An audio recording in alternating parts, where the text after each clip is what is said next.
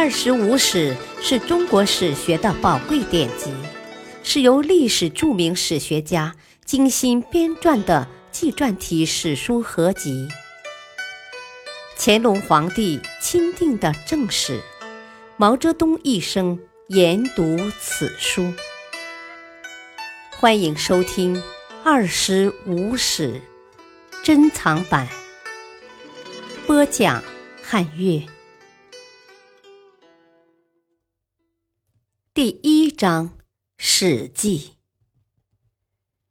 传记第二十，屈原。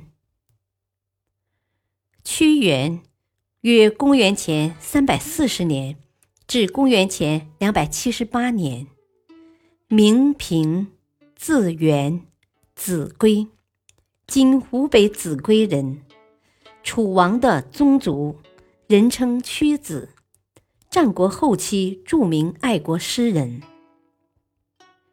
屈原从小受到良好的教育，博学多才。年轻时任三闾大夫，负责王族三姓事务和子弟教育。后来升任左徒，相当于副相，颇受楚怀王信任。他明于治乱，贤于辞令，入则与王商议国事。传布号令，出则接待宾客，应对诸侯。眼看楚国在各诸侯国中的地位日渐削弱，屈原向怀王提出改革的建议，主要内容一是希望楚王盛哲冒行，奋发图强，别再自恃国大而不恤政事；二是不拘一格，举贤授能。用他们去清明政治，团结民心；三是严明法令，循绳墨而不偏颇。楚怀王对这些意见很感兴趣，让他起草从事改革的县令，并逐条实施。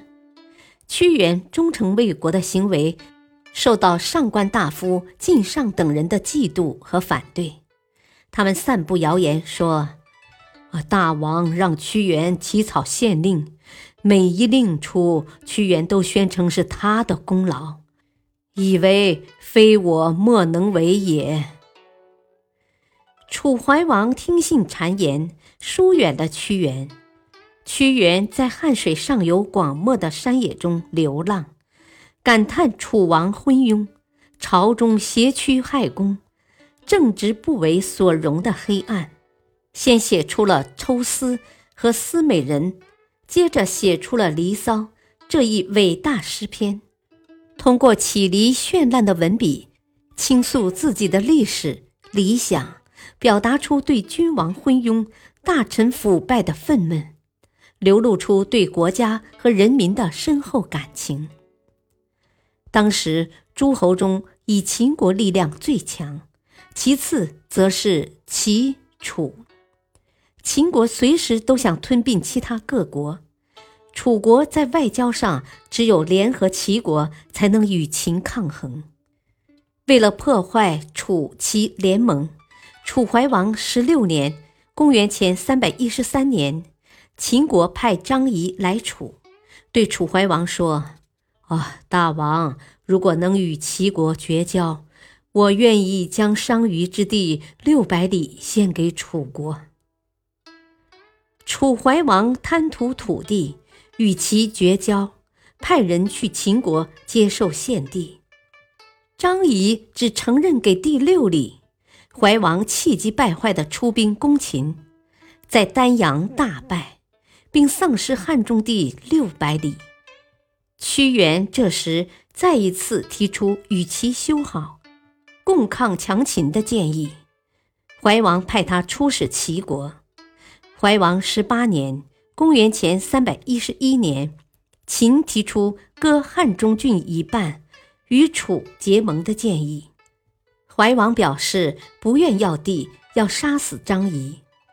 张仪来到楚国以后，贿赂晋上，通过楚夫人郑袖向楚王求情，竟又得以释放。屈原出使回国，问怀王。哦，为何不杀张仪呢？怀王派人追赶，张仪已逃出楚国。怀王三十年（公元前两百九十九年），秦昭王约楚怀王到武关会盟。屈原说：“啊，秦是虎狼之国，不可信任。”力阻怀王赴会。在儿子子兰的怂恿下，怀王来到武关，被秦人扣留。最后死于秦国。楚顷襄王继位，以其弟子兰为令尹。屈原责备子兰不该劝怀王入秦，致其客死。子兰大为不满，指使上官大夫晋上在顷襄王面前诋毁屈原。屈原第二次遭放逐，他离开郢都。顺江而下，到达临阳（今安徽青阳南），又溯江而上，到达陈阳（今湖南沅陵一带）。其后下沅水，入洞庭湖。屈原长期在江南徘徊，披发行吟于江滨湖畔，颜色憔悴，形容枯槁。据说有一位渔夫见了他。问道：“啊，你不是三闾大夫吗？怎么成了这个样子？”屈原答道：“啊，举世的人都浑浊不堪，只有我保持干净；众人都醉了，只有我依然清醒，所以被放逐。”渔夫说：“啊，一个圣人对事物的看法。”要随着世道的变化而变化，举世浑浊，你为何不随大流搅浑水？众人都醉了，你为何不也吃些酒糟，喝些薄酒？何必守身如玉，清白做人，而让君王放逐呢？屈原答道。哦，刚洗头发的人要掸去冠上的灰尘，刚洗澡的人要服侍衣服上的灰尘。人怎么能让自己清洁的身躯接受外界的污垢呢？我宁愿跳进江河，葬身鱼腹，也不愿自己高洁的人格受世俗的层层污染。顷襄王二十一年，公元前两百七十八年，秦将白起率军攻取楚都郢，西焚夷陵（今湖北宜昌东南），南攻至洞庭湖一带。楚民涂炭，流离失所。楚王被迫迁都至陈（今河南淮阳）。已经过了湘水，到达汨罗江边的屈原。不忍亲见国家的灭亡，写下了绝命诗《怀沙》，然后怀抱石块投汨罗江而死。传说这一天是五月初五。屈原的作品有《离骚》《九歌》《天问》《九章》等二十余篇，合称《屈赋》。爱国爱民的思想和高洁的情操。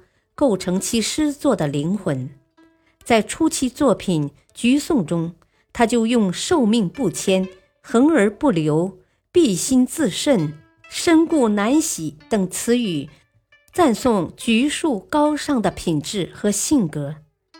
在孤苦伶仃的流放生活中，他最为难忘的是国无良臣，己难报国，写道。既淡独而不群兮，又无良谋在其侧；道卓远而日望兮，愿自身而不得。望北山而流涕兮，临流水而叹息。在抽丝哀影中，他用“鸟飞返故乡兮，虎死必首丘。信非无罪而遭弃兮。”何日夜而忘之？比况自己对国家的怀恋。在《离骚》中，他决心坚守志向。亦于心之所善兮。虽九死犹未悔，更愤恨朝中为党人之偷乐兮。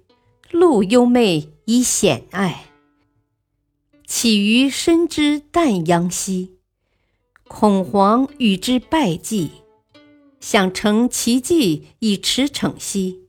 来无道夫先路，他更关心人民的休戚，写道：“常太息。”以掩涕兮，哀民生之多艰；指责统治者众皆竞进以贪婪兮，贫不厌乎求索。在怀沙诗中，他写道：“知死之不可让，愿勿爱惜。明告君子，吾将以为泪兮。”表明了他光明磊落、舍生取义的最终抉择。现实主义和浪漫主义的完美结合，使屈原的诗作具有极大的艺术感染力。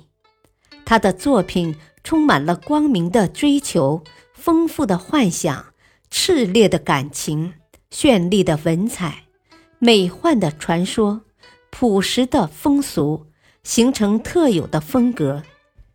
屈原的作品往往巧妙地运用比兴的手法。从而在反映现实矛盾、抒发内心情感时，婉转深沉，避免直率浅露。例如，以善鸟香草比喻忠贞，以恶禽秀物比喻禅佞，以灵修美人比喻君王，以宓妃义女比喻贤臣，以囚笼鸾凤比喻君子。以飘风云迷比喻小人。屈原还吸收楚地民歌的精华，加长了诗的句子和篇幅，在形式上对诗进行了变革，创造了骚体诗。其《离骚》诗三百七十三行，两千四百九十字，是古代最雄伟的长诗。篇幅的加大。有利于表达丰富复杂的感情，增加了诗的容量。诗中长短句的变化错综灵活，便于抒发炽烈的激情，使诗歌跌宕雄浑，更具艺术感染力。屈原的人格、情操、际遇、作品，对后代都有巨大的影响。他是古代第一位伟大的爱国主义诗人。